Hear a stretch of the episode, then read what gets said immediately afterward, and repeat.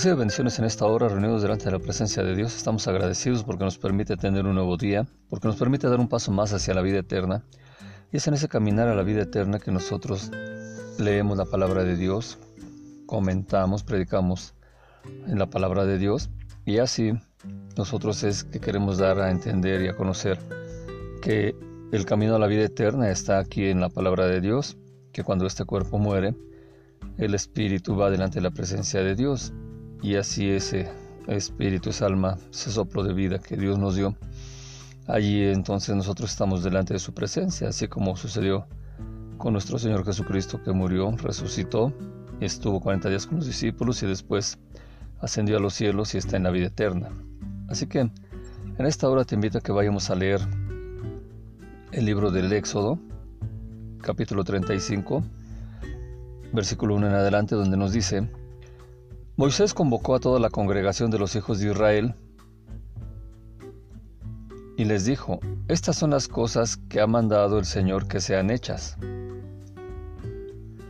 Seis días se trabajará, mas al séptimo le será día santo de reposo para el Dios. Cualquiera que en él hiciere trabajo alguno morirá. No encenderán fuego en ninguna de sus moradas en el día de reposo. Y habló Moisés a toda la congregación de los hijos de Israel diciendo, Esto es lo que Dios ha mandado. El tabernáculo. Tomad de entre ustedes ofrenda para Dios, todo generoso de corazón la traerá a Dios, oro, plata, bronce, azul, púrpura, carmesí, lino fino, pelo de cabras, pieles de carnero teñidas de rojo, pieles de tejones, madera de acacia, aceite para el alumbrado, especias para el aceite de la unción y para el incienso aromático, y piedras de ónice y piedras de engaste para el éfod y para el pectoral. Todo sabio de corazón de entre ustedes vendrá y hará todas las cosas que Dios ha mandado. El tabernáculo, su tienda, su cubierta, sus corchetes, sus tablas, sus barras, sus columnas y sus basas, el arca y sus varas, el propiciatorio, el velo de la tienda, la mesa y sus varas y todos sus utensilios, y el pan de la proposición el candelero del alumbrado y sus utensilios, las lámparas y el aceite para el alumbrado, el altar del incienso y sus varas, el aceite de la unción, el incienso aromático, la cortina de la puerta para la entrada al tabernáculo, el altar del holocausto, su enrejado de bronce y sus varas, y todos sus utensilios y la fuente con su base, las cortinas del atrio, sus columnas y sus basas, la cortina de la puerta del atrio, las estacas del tabernáculo y las estacas del atrio y sus cuerdas, las vestiduras del servicio para ministrar en el santuario, las sagradas vestiduras de Aarón el sacerdote y las vestiduras de sus hijos para servir al sacerdocio. El pueblo trae la ofrenda, y salió toda la congregación de los hijos de Israel de delante de Moisés, y vino todo varón a quien su corazón estimuló, y todo aquel a quien su espíritu le dio voluntad, con ofrenda a Dios para la ofrenda del tabernáculo de reunión y para toda su obra y para las sagradas vestiduras. Vinieron así hombres como mujeres, todos los voluntarios de corazón y trajeron cadenas y zarcillos, anillos y brazaletes y toda clase de joyas de oro, y todos presentaban ofrenda de oro a Dios, todo hombre que tenía azul, púrpura, carmesí, lino fino, pelo de cabras, pieles de carneros teñidas de rojo o pieles de tejones, lo traía. Todo el que ofrecía ofrenda de plata o de bronce traía a Dios la ofrenda y todo el que tenía madera de acacia la traía para toda la obra del servicio. Además, todas las mujeres sabias de corazón hilaban con sus manos y traían lo que habían hilado, azul, púrpura, carmesí o lino fino. Y todas las mujeres, cuyo corazón las impulsó en sabiduría, hilaron pelo de cabra. Los príncipes trajeron piedras de ónice y las piedras de los engastes para el éfod y el pectoral, y las especias aromáticas y el aceite para el alumbrado, y para el aceite de la unción y para el incienso aromático. De los hijos de Israel, así hombres como mujeres, todos los que tuvieron corazón voluntario para traer para toda la obra que Dios había mandado por medio de Moisés que hiciesen, trajeron ofrenda voluntaria a Dios. Y dijo Moisés a los hijos de Israel, miren, el eterno Dios ha nombrado a Besaleel, hijo de Uri, hijo de Ur de la tribu de Judá, y lo ha llenado del Espíritu de Dios en sabiduría, en inteligencia, en ciencia y en todo arte para proyectar diseños para trabajar en oro, en plata y bronce, y en la talla de piedras de engaste y en la obra de madera para trabajar en toda labor ingeniosa. Y ha puesto en su corazón el que pueda enseñar, así él como a Oiliab, hijo de Ahisamac de la tribu de Dan, y los ha llenado de sabiduría de corazón, para que hagan toda obra de arte y de invención y de bordado en azul, en púrpura, en carmesí, en lino fino y en telar, para que haga toda labor e inventen todo diseño. Así que ahora estamos aquí leyendo este hermoso capítulo. Ya ha pasado el momento en el que estaba Dios airado con el pueblo de Israel por la desobediencia que habían tenido por la construcción del becerro de oro, porque aparte habían adorado a otros dioses. Y así entonces eh, Pasó el tiempo en el que igual también Moisés rompe las primeras tablas donde Dios había escrito sus mandamientos. Y después de escribir esos mandamientos, ahí eh, rota las tablas, Moisés tuvo que limpiar de alguna manera al pueblo y así teniendo el pueblo esa convicción de que habían pecado, ahora Moisés se presenta delante de Dios otra vez. Dios le llama y le dice eh, lo que tenía que hacer. Cuando Moisés le pide a Dios que camine con ellos, Dios le dice que no, porque si va en medio de ellos los podría destruir, podría matarlos por el pecado constante que cometía el pueblo de Israel. Dios le dice que iba a enviar un ángel y Moisés eh, se postra delante de él y le dice que no, que si eso no va a suceder, de que él vaya con ellos, que entonces pues le desaparezca su nombre del libro de la vida, cosa no menor. Y así ahora, entonces Dios le dice, bueno, yo iré de delante de ustedes para que no eh, eh, tenga, no los extermine por su pecado. Entonces, teniendo ese nuevo pacto, Dios le dice a Moisés todo lo que se tenía que hacer. Moisés baja, le dice al pueblo y el pueblo le dice que sí, que van a aceptar ese pacto. Solamente que Dios no les hable directamente, que, les, que le habla a Moisés y que Moisés les dé el mensaje a ellos y que ellos van a hacer todo lo que les diga. Y estamos en este momento en el cual ahora eh, vemos como el pueblo de Israel es informado de todas las palabras que Dios había dicho a Moisés. Y diciendo todas estas palabras empieza a tener el primer versículo que se habla del sábado. Así que el sábado es un reconocimiento a Dios como el supremo creador. El tabernáculo es para beneficiar al pueblo de Israel por el mérito de las ofrendas. Por eso, en honor al pueblo de Israel, Dios ordenó a Moisés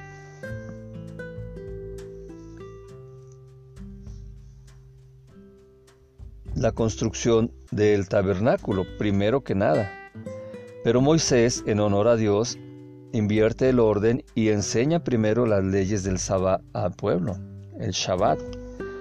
Y esto es muy importante porque eh, el pueblo de Israel había sido engañado en Egipto cuando ellos vivían en medio de los egipcios y estando así en esa esclavitud, empezaron a tener eh, el pueblo de Egipto por medio de Faraón y todos los que cuidaban al pueblo de Israel, empezaron a, pedirles que le ofrecieran un día a, a Faraón. Y así ellos le estaban ofreciendo un día más a Faraón y ese día gratis que le daban a Faraón después se fueron convirtiendo en dos, en tres, hasta estar toda la semana en esclavitud para Faraón. Y así la esclavitud llegó al pueblo de Israel. Y es por esto que Moisés, entendiendo esa situación por la que ya habían pasado, ahora les dice que tenían que estar disponiendo tiempo para Dios. Lo primero que les dice es, seis días se trabajará, mas al día séptimo será santo día de reposo. Santo día de reposo para Dios. Cualquiera que en él hiciere trabajo alguno morirá. No encenderán fuego en ninguna de sus moradas en el día de reposo. O sea, Moisés era muy específico. Les decía que era el día para Dios y era para reposar, para reposar con Dios les dice que no deben de hacer ningún trabajo y ahí ya queda claro que no se debe trabajar. Y aparte, él eh, agrega no encenderán fuego en ninguna de sus moradas. Y acuérdate que ya habíamos visto antes de el tiempo de Pascua, antes de la noche en que fue liberado el pueblo de Israel de la esclavitud en Egipto, ahí se les dijo que hicieran pan eh, para tener ese día, que prepararan el cordero, que todo lo que tenían que hacer no tenía que estar leudado, y así tenían preparada la comida para, para el, el Shabbat. Tenemos entonces que, como la gente siempre le gusta comer calientito, pues ahí les recuerda Moisés, no encenderán fuego en ninguna de sus moradas en el día de reposo. Recuerde que el pueblo de Israel también en cuanto al aseo personal, un día antes se bañaban y estaban preparados para iniciar el Shabbat a las 6 de la mañana. Y ahora es lo primero que Moisés les está diciendo, que deben de tener cuidado en lo que es el día de reposo. Vemos ahora cómo el pueblo eh, es invitado para hacer las donaciones necesarias para el tabernáculo. Ahora ya en segundo término está el tabernáculo, primero Shabbat y luego el tabernáculo. Y donde les está diciendo que tienen que hacer el tabernáculo, ahí ya les está diciendo esta es la palabra que ordenó el Eterno, diciendo, tomen de ustedes una ofrenda para el Eterno. Todo aquel que disponga su corazón traerá la ofrenda para el Eterno, oro, plata, cobre, lana celeste, lana púrpura, lana carmesí, lino y pelo de cabra, piel de carneros rojizos, piel de tejones y madera de acacia, aceite para alumbrar, perfumes para el aceite de la unción y para el saumerio de especies, además piedras de ónice y piedras para engarce para el éfod Aparte, Él les está diciendo otra cosa importante. El pueblo se le está diciendo, esto es lo que necesitamos para hacer el tabernáculo. Ese tabernáculo móvil. Y aparte les está diciendo Moisés a todos los que iban a construir el tabernáculo, que en este sentido es muy importante.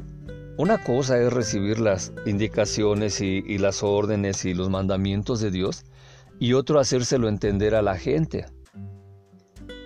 ¿Por qué? Porque si yo, por ejemplo, te digo, no, es que Dios me dijo que hiciera un templo que tuviera estas medidas y, todo eso, se lo tengo que decir a la gente de manera que lo entiendan, porque la gente va a preguntar, ¿cuándo te dijo? ¿A qué horas te dijo? ¿Cómo te dijo? ¿Estabas despierto o estabas dormido? Y, si te lo dijo, eh, ¿cuáles son las características que debe de tener? Debe de ser un cuadro tanto por tanto. ¿Y por qué no un círculo? Es mejor un círculo. ¿Y por qué no esto? ¿Y por qué no lo otro? Entonces Moisés lo que hace es, sabiamente le dice, el Dios, el Eterno dijo. El Eterno Dios dijo. Es decir, yo recibo el mensaje de Dios y se los estoy diciendo a ustedes en esta manera que lo entiendan. Y esa manera de que lo entiendan, Él le empieza a ser específico para todo lo que iba a tener el tabernáculo. El segundo paso para el tabernáculo ya saben que iba a tener y ahora cómo se iba a construir. Así que Moisés les dice, todo aquel inteligente de corazón de ustedes vendrá y hará todo lo que ordenó el Eterno, al tabernáculo, a su tienda, a su cubierta, a sus broches, a sus tablas, a sus pasadores, a sus columnas y a sus basas. Y ahora empieza a decirles, a el arca, ya se está teniendo un tabernáculo, ahora se va a construir el arca. Y esa arca deberá de tener esas características, su barra, la tapa, el velo que la cubre, la mesa que está también allí, sus barras a los utensilios, el pan de las caras. También se va a construir el candelabro, sus utensilios, las candelas y el aceite para alumbrar, el altar del saumerio, sus barras, el aceite de la unción, el saumerio de perfumes, al velo de la entrada para la entrada al tabernáculo.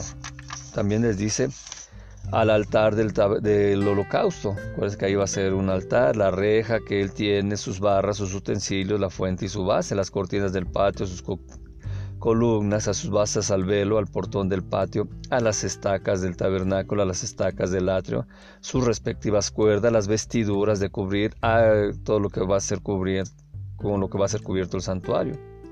Y las vestiduras sagradas para Aarón, el sacerdote, y las vestiduras para sus hijos que ministren. Entonces el pueblo ahora se da por entendido y salen. Salió toda la congregación de los hijos de Israel de delante de Moisés, quiere decir se fueron. Y ahí ya vemos que ya él les dijo claramente que para el tabernáculo se necesitaban cortinas interiores, se necesitaba el techo inferior de, para, con pelo de cabra, el techo superior de cortinas de piel de cordero y de tejones, todo lo que se tiene que hacer para cubrir el tabernáculo en los viajes, acuérdate que es móvil, y así se está manifestando que ya los hombres y las mujeres saben qué hacer, saben qué tienen que llevar. Entonces tenemos muy claro ahora que Dios le dice a Moisés lo que se debe hacer. Moisés les habla del sábado, les habla de la construcción del tabernáculo, lo que se necesita para la construcción del tabernáculo. Eh, el pueblo se va de delante de Moisés y empiezan a traer las cosas necesarias para estar con Moisés, es decir, las aportaciones para el tabernáculo. Así que ahora vino todo hombre que lo impulsó en su corazón y todo aquel que dispuso su espíritu a él, trayendo la ofrenda del Eterno para la labor de la tienda de reunión, para todo su trabajo y las vestiduras sagradas. Así que vinieron tanto hombres como mujeres. Todo aquel de corazón dispuesto trajo brazaletes, arcillos, anillos y pulseras, todo objeto de oro. Y todo hombre que había levantado una ofrenda de oro para el Eterno, también todo hombre que se hallaba con él, lana celeste, lana púrpura, lana carmesí, lino, pelo de cabra, piel de carnero rojizo o piel de tejón, lo trajeron todo. Así que todo el que llevaba una ofrenda de plata o de cobre trajeron la ofrenda para Dios, y todo aquel que se hallaba con él madera de acacia para toda la labor del trabajo la trajeron. Y aquí viene algo importante, se dice que tanto hombres como mujeres, quiere decir esto, que hubo mujeres que ellas mismas llevaron sus joyas, ellas mismas llevaron sus aretes, sus eh, brazaletes, sus arcillos. Pero también hubo eh, mujeres que mandaron por medio de sus maridos la ofrenda. Es decir, las mujeres no pudieron ir, pero mandaron a los maridos a llevar esa ofrenda. Y entendemos que los maridos respetaron esto porque eh, era una ofrenda para Dios y todo aquel que quiera robar a Dios pues iba a tener un castigo de muerte, entonces tenían que entregar lo que se dio, ¿no? Como en el caso que es en el Nuevo Testamento, donde ahí tenemos a, Pedro y hay un matrimonio que quiere eh, vender una propiedad para llevarlo a los, a los discípulos, venden la propiedad y por poner un número, digamos que la venden en 100, pero se ponen de acuerdo ellos dos y dicen, no, vamos a decirle a Pedro y a los discípulos que la vendimos en 50 y por ahí nos quedamos con 50 nosotros. Entonces el Espíritu Santo le revela a Pedro, Pedro les hace ver esto y al instante muere el marido de la mujer, después llegó la mujer haciendo como que no sabía nada, le dijo en cuanto la vendiste, pues la vendí en 100. Y ¿por qué quieres engañar al Espíritu Santo de Dios? A la puerta están los que están llevado a tu marido y ahora te llevarán a ti y también muere la mujer por querer engañar a Dios. Así que en los asuntos de Dios pues no podías quedarte con ofrendas porque esas son ofrendas de Dios. Así sucede también cuando Dios te dice, quiero que dispongas para mí cierta cantidad o quiero que dispongas para mí una vestimenta para el sacerdote, y da esa ofrenda al sacerdote, al pastor, pero la gente luego dice, no, pues yo por qué este, le voy a dar, a lo mejor si querían una de de mil pesos, pues vamos a darles una de 500. Y eso, pues esa ofrenda ya no es agradable para Dios, tiene que ser lo que Dios te diga. Así que vemos ahora también que están las mujeres laboriosas, toda la mujer de corazón inteligente. Fíjate, la Biblia, en la Torah en especial, se habla del corazón inteligente y esto es muy importante porque en el corazón reside precisamente lo que es eh, eh, la situación de inteligencia. Al corazón también hay eh, del tipo neuronas como las que tenemos en el cerebro y eh, esas son también las que van dando inteligencia. Entonces corazón, siempre Dios dice, pongo delante de ti el ir a la izquierda o a la derecha. Tu corazón decide si vas a la izquierda o a la derecha. Eh, en tu corazón he dispuesto esto.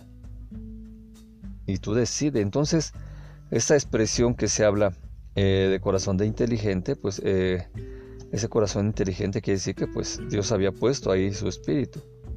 Así que las mujeres eh, virtuosas, esas mujeres laboriosas, pues esas mujeres de corazón inteligente con sus manos hilaban, de hilar, de hilo pues, y trajeron el hilado de lana celeste, de lana púrpura, de lana carmesí y lino, cuatro diferentes. Se les llevó todo eso y entonces empezaron a hilar la lana celeste, empezaron a hilar la lana púrpura, empezaron a hilar la lana eh, carmesí y el lino. Todas las mujeres que se les impulsó en su corazón con inteligencia hicieron también hilo de piel de cabra. Ahora tenemos entonces a Moisés, ha dado el mensaje de Dios, el pueblo se empieza a mover, eh, empiezan a donar tanto hombres como mujeres y se empieza a trabajar en lo que se necesitaba. Pero los príncipes de Israel, por lo menos debe de haber 12 príncipes, y luego de los príncipes pues vienen las familias. Los príncipes son los que trajeron después eh, las piedras de ónice y las piedras de engarce para el efod y para el pectoral. El perfume del aceite, el perfume, el, el aceite para alumbrar, el aceite para unción y para el saumerio de especias. Así que todo esto se empezó a hacer y lo trajeron delante de Moisés para la donación del el Dios eterno. Entonces, quiere decir que los príncipes esperaron que todo el pueblo llevara sus pertenencias para luego complementar lo faltante y traer los elementos más caros. No quiere decir que los príncipes se estaban haciendo disimulados y que los príncipes como los gobernadores, como la gente de poder, de dinero, en estos días, pues son los que se hacen disimulados para hacer una donación, para llevar algo, ¿no? Lo que se está diciendo ahí es que precisamente ellos estaban esperando a que el pueblo llevara lo que podían y ellos iban a donar lo más caro, los elementos más caros y lo que faltara. Veo, por ejemplo, cuando Salomón está diciendo ahí que van a construir el templo, entonces el rey David le dice, pues manos a la obra, yo tengo eh, piedras, tengo ganados, tengo maderas, tengo esto, tengo lo otro, todo lo doy para la obra de Dios, para el templo de Dios. Y si faltare, también lo pondré. Entonces, eh, en varias fiestas que se habla en la Biblia de, de gente que estaba construyendo o haciendo cosas para Dios, los príncipes eran los que siempre daban más. Entonces, pues ahí es, eh, vemos también la importancia de lo que tenían los príncipes y por qué se esperaban al último. Se esperaban precisamente para, para completar lo faltante y para dar los elementos más caros.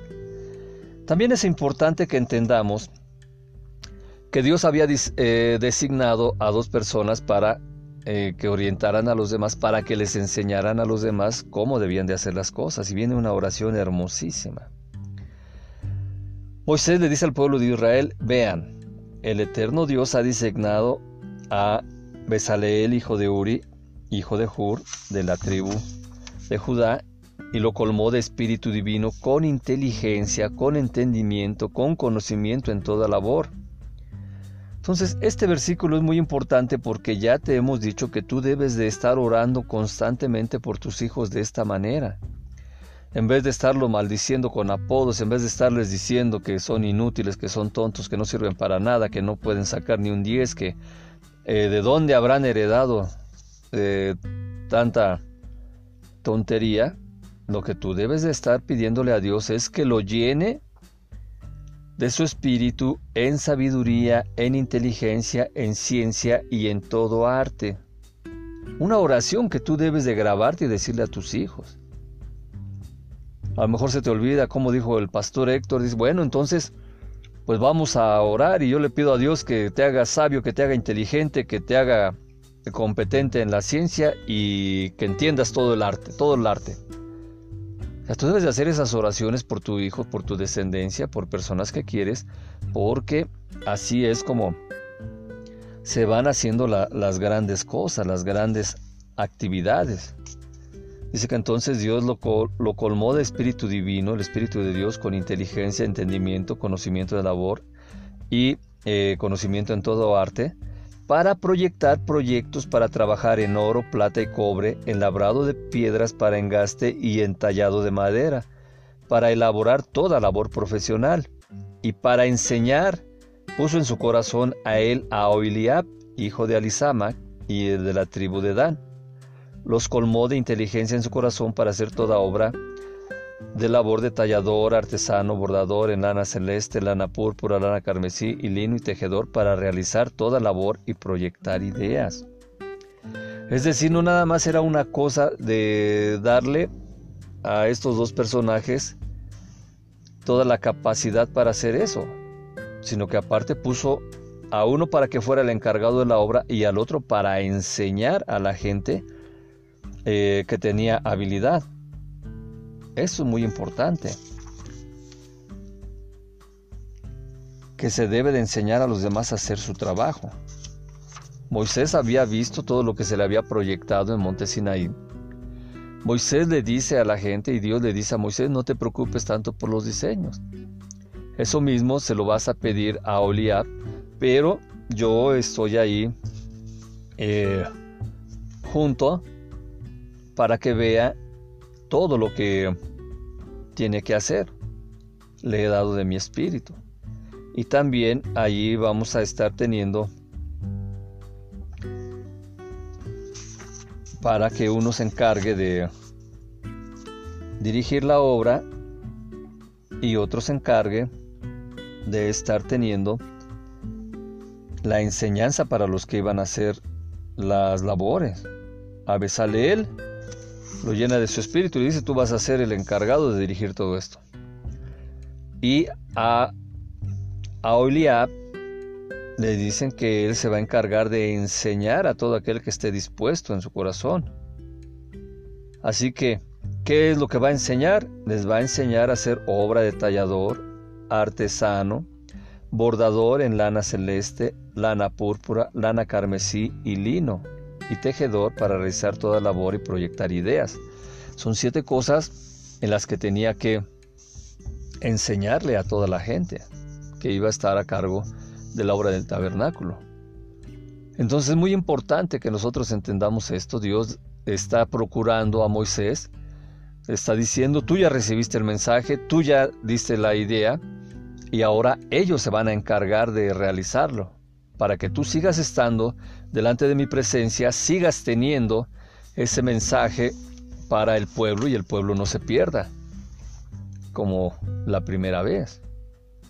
Y sucede hoy en día, amado, amada, que me escuchas, que queremos que los sacerdotes, que queremos que los pastores, que queremos que la gente que se está dedicando a la labor religiosa, espiritual con Dios, queremos que esa gente esté ganándose su pan, que ellos estén trabajando, que ellos hagan una labor que los va a alejar de la presencia de Dios.